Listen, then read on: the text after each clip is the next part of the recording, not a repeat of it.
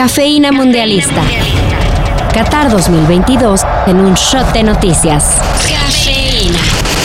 Arrancaron los octavos de final en Qatar 2022. Y la verdad, no lo pudieron hacer de mejor manera.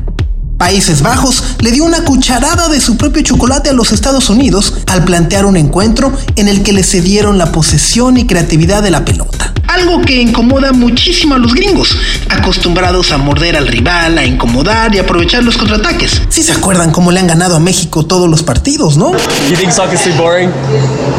I just can't get into it. I, I can't sit there and go back and forth to maybe see a, one goal. Yeah. Pues así es como Países Bajos les jugó. Y la verdad, les salió derrotándolos con un marcador de tres goles por uno que levanta cuestionamientos sobre la permanencia del técnico Greg Berhalter, que seamos honestos, merecería seguir en el puesto. Ha sido el técnico que ganó con Estados Unidos la Nations League, que ganó con Estados Unidos la Copa Oro, que regresó a Estados Unidos un mundial tras quedar fuera de Rusia 2018 y además los clasificó a segunda ronda. Ya quisiéramos. At least in, in hockey, I see some fighting, you know. Hey, that's true. Por su parte, Países Bajos se prepara para su encuentro de cuartos de final, que será ni más ni menos que contra Argentina, que venció con más apuros de lo previsto a la selección de Australia, en un partido en el que el albiceleste volvió a sembrar dudas, pues de todos los clasificados a octavos, Australia era por mucho el rival más limitado. Sin embargo, de no haber sido por Messi, Argentina se las hubiera visto negras.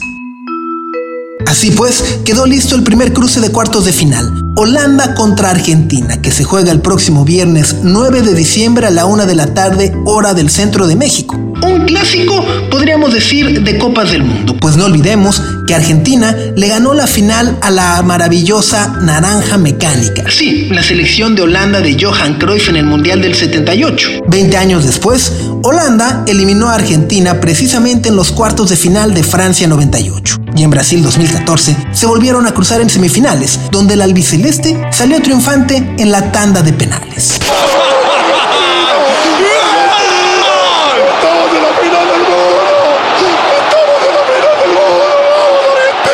¿Quién resultará vencedor en este enfrentamiento? Si están en México, saquen los espejitos que la selección mexicana ya vuela de regreso a nuestro país. Bien, muchachos, una gran multitud vino a recibirnos aun cuando perdimos. Claro que vinimos a recibirte, estúpido. No puedes atrapar un balón. A ver si puedes atrapar piedras. No sin antes hacer una escala previa en España, en donde algunos se bajarán del avión.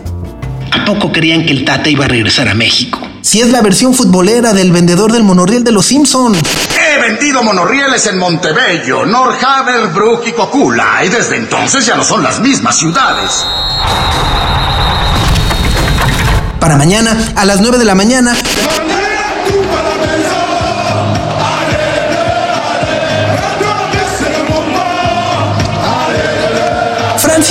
sacudirse la derrota contra Túnez, en la que alinearon a todos sus suplentes, y buscará reconectar esa magnífica ofensiva conformada por Griezmann, Mbappé y Giroud, para enfrentar una Polonia que, pese a tener a Robert Lewandowski, ha brillado más por los penales atajados de su arquero Chichesny que por una construcción o definición de juego adecuada.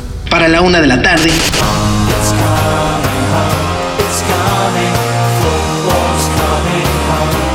Inglaterra se enfrenta a Senegal con un cuadro más que completo y en el que los especialistas prevén que no tengan ningún problema.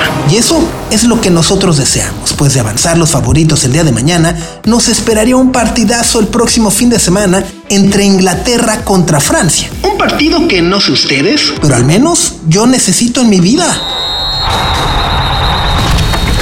Para más información, sigue la cobertura de Qatar 2022 en sopitas.com. Cafeína Mundialista. La cobertura de Qatar 2022 está en sopitas.com. Cafeína Mundialista.